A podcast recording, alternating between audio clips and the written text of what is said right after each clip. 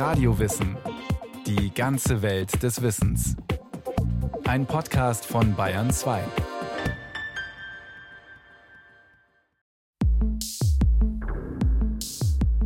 Also wir stehen jetzt hier auf der Kaiserburg. Das ist ein Wahrzeichen der Stadt Nürnberg. Und man sieht hier unter uns quasi liegt so die Altstadt, die Nürnberger Altstadt die geteilt ist durch die Pegnitz. Insofern spricht man immer von der nördlichen und von der südlichen Altstadt. Da rechts diese Balduskirche und quasi unterhalb der Balduskirche liegt dann der große Hauptmarkt, wo eben der Christkindlesmarkt auch immer stattfindet und der halt für viele Events genutzt wird.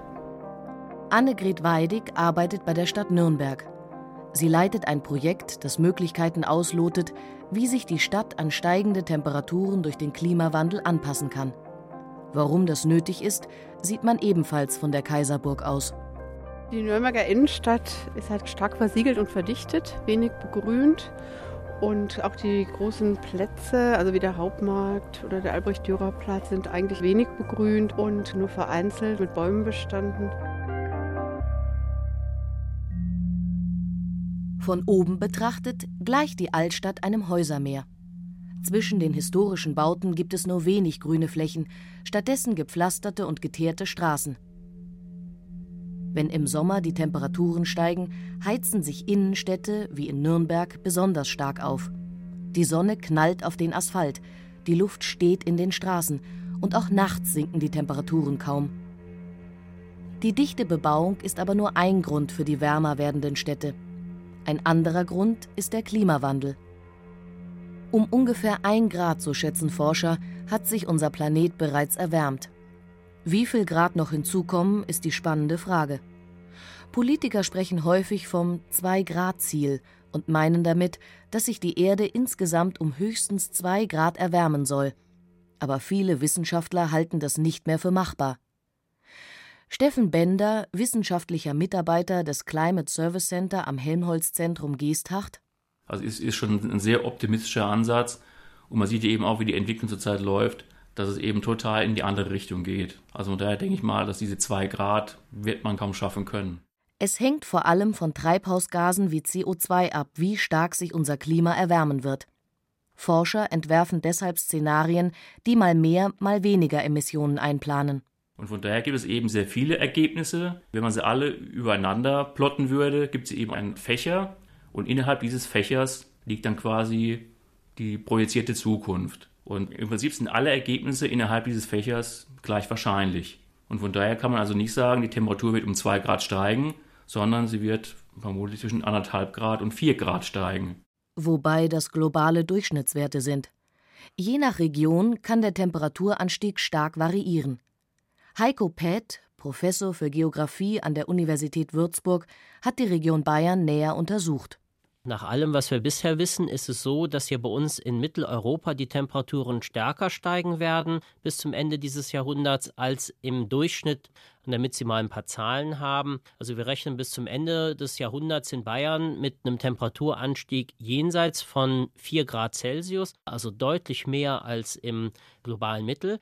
Ein Grund für die stärkere Erwärmung in Bayern ist, dass der Klimawandel auch die globalen Windsysteme beeinflusst. Beispielsweise soll es künftig im Süden Deutschlands im Winter stärkere Winde von Westen her geben. Und die bringen nicht nur milde Luft mit sich, sondern auch Regen. Es wird allgemeine leichte Zunahme des Niederschlages geben, die vor allen Dingen allerdings in den Wintermonaten stattfindet, wohingegen der Sommer fast überall in Deutschland deutlich trockener werden wird, vor allen Dingen in der Südhälfte. Es wird also in den nächsten Jahrzehnten in Bayern deutlich wärmer und, zumindest in den Wintermonaten, regenreicher. Das prognostizieren jedenfalls die Klimaszenarien. Hinzu kommt, dass es vermehrt extreme Wetterlagen geben wird. Extreme Ereignis heißt in der Regel, dass sie sehr viel Hitze haben oder sehr viel Niederschlag oder auch sehr hohe Windgeschwindigkeiten. Das sind alles bestimmte Energieformen und wenn Sie in der bodennahen Atmosphäre mehr Energie drin haben, weil die Treibhausgaskonzentrationen gestiegen sind und einen höheren Wärmegehalt in den unteren Atmosphärenschichten bedingen, dann sollten Sie alleine vom Standpunkt der physikalischen Plausibilität davon ausgehen, dass es in Zukunft mehr Extremereignisse gibt. Deswegen ist es wichtig, sich für künftige Extremwetter zu wappnen. Wie genau, muss vor Ort entschieden werden. Denn jede Region hat ihre eigenen Problemfelder. Hitzeperioden, Starkregen, Hagel oder an Küsten und Flüssen Sturmfluten und Hochwasser. Städte gelten als besonders verwundbar. Dicht bebaute Gebiete heizen sich an heißen Tagen besonders stark auf. Bei heftigen Regenfällen kann das Wasser kaum versickern, weil der Boden bebaut oder asphaltiert ist. Auch die öffentliche Infrastruktur, Strom, Verkehrsmittel, Wasser kann durch Extremwetter Schaden nehmen. In urbanen Gebieten betrifft das gleich Tausende von Menschen. Deshalb hat das Bundesministerium für Verkehr, Bau und Stadtentwicklung vor einigen Jahren lokale Forschungsprojekte zur Klimaanpassung in urbanen Gebieten ausgeschrieben. Nürnberg hat den Zuschlag für das Thema Hitze bekommen. Projektleiterin Annegret Weidig wir haben eben von Anfang an gesagt, wir wollen uns thematisch und auch räumlich beschränken. Bei der Größe dieser Stadt ist es einfach sinnvoll, wenn man konkretere Ergebnisse dann hinterher auch haben will. Und deswegen haben wir uns auf das Thema Hitze beschränkt, thematisch, weil wir eben wussten auch, dass Nürnberg davon besonders betroffen sein wird. Und wir haben uns räumlich beschränkt auf die beiden Stadtteile Altstadt und Weststadt, weil die eben stark versiegelt und verdichtet sind. Um herauszufinden, wie warm es wird, hat man Daten des Deutschen Wetterdienstes für Nürnberg ausgewertet und zusätzlich an Sommertagen die Temperatur an verschiedenen Orten in der Alt- und Weststadt gemessen. Denn auch innerhalb eines Stadtteils kann die Temperatur um einige Grad variieren. In der Nähe von Flüssen ist es zum Beispiel oft spürbar kälter. Die Pegnitzaue, das ist so ein grünes Band. Da ist es auch kühler, also das haben auch Messungen ergeben, aber dadurch, dass der Uferbereich dann auch bebaut ist, dieser Kühlungseffekt dringt da nicht weiter in die Altstadt rein. Frischluftschneisen können eine Stadt durchlüften und heiße Tage erträglicher machen. Das zeigt bereits, dass der Begriff Hitze weit mehr umfasst als nur die reine Lufttemperatur. Dieter Scherer, Professor für Klimatologie an der Technischen Universität Berlin. Hitze ist viel komplexer. Ein ganz wichtiger Faktor, und das kennen Sie aus dem praktischen Leben, für Hitzeempfinden ist die Strahlung. Wenn Sie an einem heißen Sommertag durch die Stadt spazieren, dann werden Sie unwillkürlich auf die Schattenseite wechseln, sofern eine vorhanden ist. Die Lufttemperatur zwischen der Schatten- und der Sonnenseite unterscheidet sich praktisch nicht. Dann spielt noch die Feuchte, die Luftfeuchte eine große Rolle. Das hat man früher mit dem Begriff der Schwüle häufig eben gemeint. Auch der Wind spielt eine wichtige Rolle. Höhere Windgeschwindigkeiten können kühlend wirken. Hinzu kommt, dass Menschen unterschiedlich auf Hitze reagieren. Die einen freuen sich über 32 Grad im Schatten, die anderen verlassen an solchen Tagen nur ungern das Haus. Sehr häufig leiden ältere und kranke Menschen unter der Hitze, man kann sogar eine Zunahme von Todesfällen beobachten. Scherer hat das am Beispiel von Berlin erforscht. Schon ab einer durchschnittlichen Tagestemperatur von 21 Grad steigt die Zahl der Todesfälle an. Das entspricht einer maximalen Temperatur am Nachmittag von rund 27 Grad. Eigentlich kein extremer Wert. Allerdings gibt es dann eben Bereiche in der Stadt, wo es besonders warm und drückend ist, sogenannte Hotspots. Die Zunahme von Todesfällen an normalen Sommertagen zeigt, dass manchen Menschen nicht nur die extreme Hitze zu schaffen macht, sondern schon moderate sommerliche Temperaturen. Wenn es in Zukunft, bedingt durch den Klimawandel, mehr heiße Tage geben wird, könnte die Zahl der Hitzetoten also zunehmen. Hitze bedeutet Stress für unseren Organismus, denn unser Körper produziert ständig so viel Wärme wie eine 100 Watt Birne. Im Winter ist das angenehm, im Sommer aber müssen wir diese Wärme loswerden, zum Beispiel indem wir schwitzen. Thermoregulation nennt man das. Wenn wir das nicht schaffen, weil die Umgebungsbedingungen es nicht zulassen, dann bricht das körperinterne Regulierungssystem zusammen. Wobei eher wenige Menschen an einem Hitzschlag sterben. Die Hitze setzt vor allem denen zu, die bereits geschwächt sind. Scherer vermutet, dass wenn Menschen in Behandlung sind, dass sie dann eben sowieso eingeschränkte Möglichkeiten haben, diese Thermoregulation auszuüben und dann dieses Kämpfen des Körpers mit den Umweltbedingungen, diese Energie loszuwerden, das belastet dann einen vorgeschädigten Organismus so stark, dass das eben ausreichen kann. In den Städten leiden die Menschen oft stärker unter der Hitze als auf dem Land, denn dort kann man sich selbst nachts nicht richtig erholen. Auch nach Sonnenuntergang sinken die Temperaturen in urbanen Gebieten nur wenig. Man spricht von städtischen Wärmeinseln. Gemeint ist, dass in Städten in Abhängigkeit von der Bebauungsdichte, von der Bebauungsart, von den verwendeten Materialien, vom Verkehr, dass dort die Lufttemperaturen nachts sich zwar abkühlen, aber deutlich höher bleiben als im Umland. Am Tage sehen wir in den Spitzenwerten keine großen Unterschiede. Vor allem in der Nacht ist das Problem. Die Temperaturen können nachts in der Stadt um 10 Grad höher liegen als im unmittelbar anschließenden Umland. Welche Faktoren dabei eine Rolle spielen, ist noch nicht ganz geklärt. Es gibt da also bis heute Kontroversen eben über diese nächtliche Überwärmung in der Stadt. Aber ein wichtiger Aspekt ist mit Sicherheit, dass Gebäude am Tage Energie speichern in den Wänden, in den Dachstrukturen. Diese Energie wird in der Nacht sozusagen wieder verfügbar gemacht und bremst durch die Abgabe an die Stadtluft die Abkühlung in der Stadt. Viele spricht dafür, dass die nächtliche Überwärmung den Menschen in den Städten in Zukunft noch mehr zusetzen wird. Nicht nur, weil der Klimawandel zu mehr Hitzetagen führen wird, sondern auch, weil immer mehr Menschen in die Städte ziehen, sodass diese immer dichter besiedelt und bebaut werden. Was können Kommunen tun, um künftige Hitzewellen für die Bewohner erträglicher zu machen? Annegret Weidig erklärt, dass es dazu in der Nürnberger Altstadt eher kleine Projekte geben wird, auch deshalb, weil große Umbauten dort nicht möglich sind, schon aus Gründen des Denkmalschutzes. In dem Stadterneuerungsgebiet nördlicher Altstadt ist aus Städtebaufördermitteln ein Begrünungsprogramm aufgelegt worden. Das nennt sich Grüne in der Altstadt. Da werden Fördermittel ausgegeben für Hinterhof, Fassaden und Dachbegrünung. Kann man Fördermittel bekommen? Bepflanzte Dächer oder Fassaden können die Temperatur im Inneren eines Hauses senken, haben Forscher nachgewiesen. Um wie viel Grad hängt davon ab, wie gut das Gebäude bereits gedämmt ist. Ein Haus, das gut gegen Kälte isoliert ist, ist gleichzeitig auch vor Hitze geschützt. Wenn das aber nicht der Fall ist und zum Beispiel durch Denkmalschutzgründe auch Umbauten nur schwer realisierbar sind, können natürlich dann solche Begrünungsmaßnahmen, sei es am Gebäude oder sei es im erweiterten Umfeld, eine gute Wirkung haben. Auch Bäume, die Schatten spenden, sollen in Nürnberg gezielt gepflanzt werden. Und es gibt die Überlegung, an besonders heißen Tagen Sonnensegel zu spannen über Plätzen, die sich stark aufheizen. Außerdem soll es mehr Trinkwasserbrunnen geben.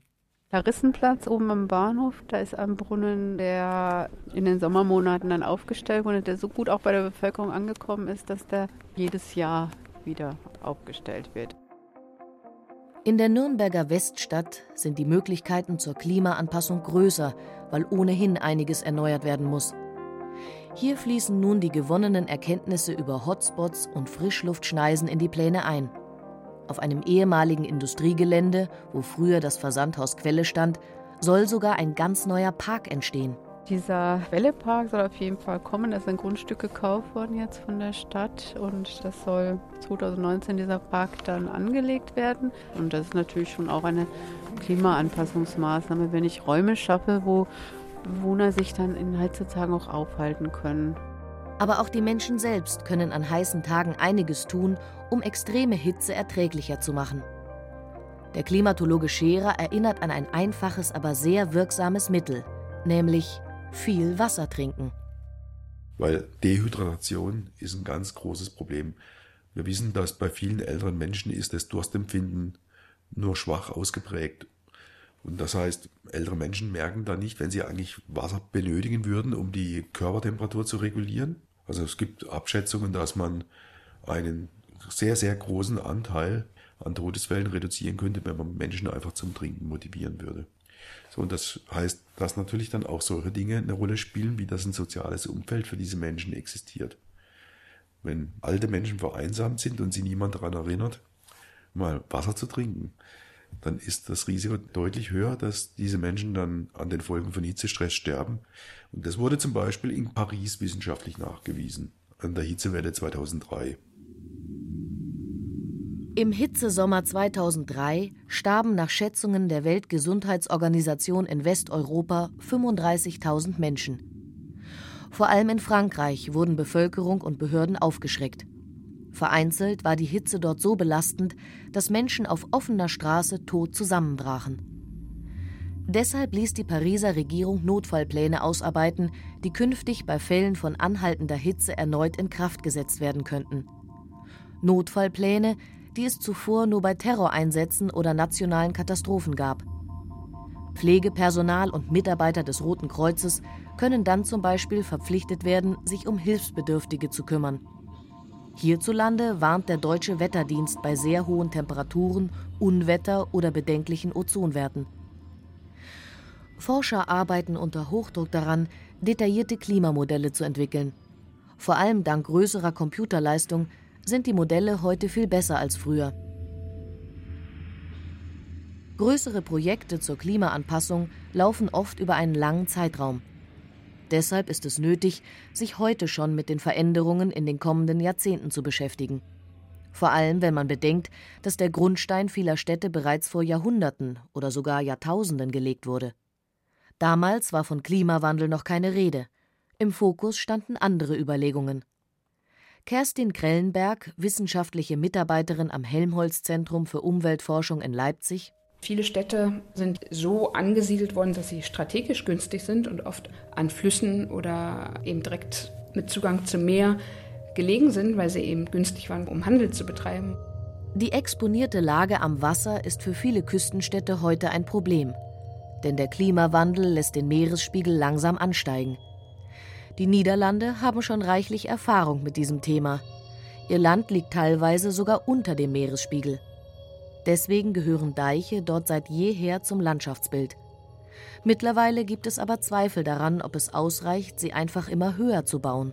Im Prinzip hat man eben auch diese Entwicklung des Meeres verfolgt und hat eben gesehen, dass die bisherigen Deichlinien eben nicht ausreichen und hat dann eben versucht, bessere Konzepte zu entwickeln, wie zum Beispiel auch schwimmende Häuser. Schwimmende Häuser gibt es in Rotterdam oder Amsterdam bereits seit ein paar Jahren. Ähnlich wie Hausboote steigen sie mit dem Wasserpegel nach oben. Oder zum Beispiel auch die Landebahn im Amsterdamer Flughafen, die kann auch schwimmen. Also dass eben auch bei dem höheren Wasserstand eben auch der Flugzeuge noch landen könnten. Auch in Hamburg peitschen Stürme regelmäßig Wassermassen in die Stadt. Die Dämme, die bei Sturm ausgefahren werden, mussten regelmäßig erhöht werden. Den Hamburger Fischmarkt schützt mittlerweile ein siebeneinhalb Meter hoher Damm. Das sind zwei Meter mehr als in den 60er Jahren. Und über New York fegen ebenfalls regelmäßig heftige Stürme hinweg. Immer wieder wird die öffentliche Infrastruktur beschädigt. Die Stadt gilt heute, neben den Niederlanden, als Vorreiter beim Thema Klimaanpassung. New York hat eben relativ früh gehandelt auch und in New York gab es früh auch Zusammenschlüsse zwischen Wissenschaft und Politik vor allem von der Columbia University in New York ausgehend. Also das ist integriert in die Stadtplanung und da spielen solche klimaangepassten Maßnahmen eben mit eine Rolle. Regelmäßig werden in New York Pläne aktualisiert, um im Ernstfall gefährdete Gebiete in Queens oder Manhattan evakuieren zu können. Krankenhäuser und andere wichtige Einrichtungen haben Notstromaggregatoren für längere Blackouts. U-Bahn-Stationen werden schon Tage vor dem Sturm verschlossen, damit das Wasser nicht in die unterirdischen Stationen eindringen kann. Die New Yorker wähnten sich, auch dank solcher Maßnahmen, einigermaßen geschützt, bis 2012 Sandy kam, ein Hurrikan extremen Ausmaßes. Es standen immer noch wieder ganze U-Bahnen unter Wasser und man hat Probleme mit der Stromversorgung gehabt über längere Zeit. Viele Häuser standen in diesen Gebieten, die schon als Risikogebiete ausgewiesen worden sind, standen unter Wasser. Und ich weiß, dass es im Nachhinein eben wieder ein Update gegeben hat von diesem Plan. Man ist rangegangen und hat geguckt, woran liegt es. Immerhin, so verkündete der Betreiber der New Yorker U-Bahn, waren dieses Mal schon fünf Tage nach dem Sturm 80 Prozent des U-Bahn-Netzes wieder im Einsatz. In Deutschland hat die Politik das Thema vor ein paar Jahren auf die Agenda gesetzt. Neben zunehmenden Hitzeperioden muss sich Bayern einstellen auf mehr Starkregen, Stürme, Dürre und Hochwasser. Auch das Risiko für Infektionen könnte steigen, weil höhere Temperaturen Krankheitsüberträgern wie Zecken ideale Bedingungen bieten. Die meisten Kommunen in Bayern beginnen gerade erst auszuloten, welche Risiken es in ihrem Einzugsgebiet gibt. Für München wird, ähnlich wie in Nürnberg, Hitze ein großes Thema werden. In manchen Städten wird die Kanalisation ausgebaut werden müssen, damit größere Mengen an Niederschlag aufgefangen werden können. Auch Straßen, Schienen und Gebäude müssen wetterfest gemacht werden, um Extremwetter standzuhalten. Die Deutsche Bahn stattet inzwischen jede neue Generation von Zügen mit immer leistungsfähigeren Klimaanlagen aus. All das zeigt, die Anpassung an den Klimawandel ist eine Mammutaufgabe, an der sich viele beteiligen müssen.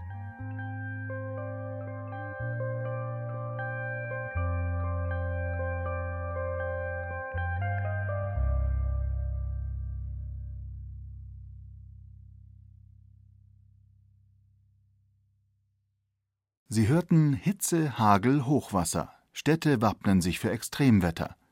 Eine Sendung von Maike Broska. Sprecherin Franziska Ball. Technik Gerhard Wichow. Regie Christiane Klenz. Eine Sendung von Radio Wissen.